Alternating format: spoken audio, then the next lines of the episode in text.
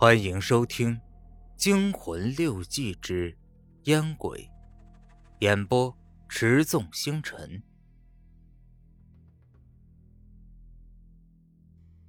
终于，我走进了贴着白色瓷砖的厕所。厕所的白色外墙在月光的映射下显得格外的落寞与突兀。我颤抖着摸出玉溪，含了一根在嘴巴里。掏出打火机，啪嗒一声点燃了火。我重重的吸了一口，从我的口腔一直到肺部，充满了纯正的烟草香气。我闭上了眼睛，慢慢享受着烟草带给我的快感。就在这个时候，突然我听到了一阵奇怪的声音。是什么声音？我有了一种不好的预感。这个声音就好像是小孩的哭声。呃，不好，难道他们说的都是真的？啪嗒，啪嗒的声音从厕所外面传来，好像是脚步的声音。是谁呢？是谁会在深夜到这么一个废弃的、还时常闹鬼的厕所来？我不敢想了。天，我为什么要到这么一个恐怖的厕所来抽烟呢？早知道这样，还不如把这盒玉溪和兄弟们一起分了。厕所里的小孩哭声越来越清晰了，我几乎可以确定是从厕所的坑位下发出来的。我颈窝后的汗毛一根根都站了起来，全身的皮肤一阵阵发紧。啪嗒啪嗒的脚步声也越来越逼近我，是什么人来了？莫非是那个小孩的英灵？他要来干什么呢？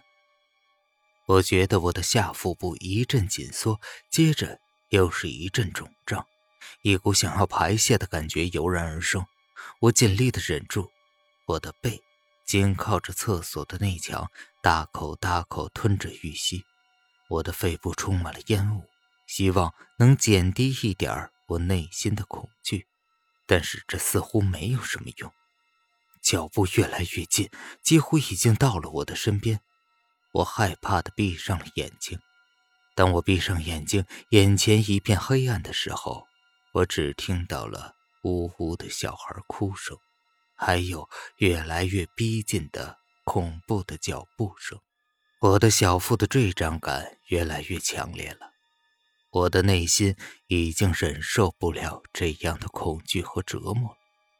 就在这个时候，我突然觉得肩头一沉，我知道有只手掌拍到了我的肩膀上。是谁？我能感受到这只手掌毛茸茸的，不像是人类的手。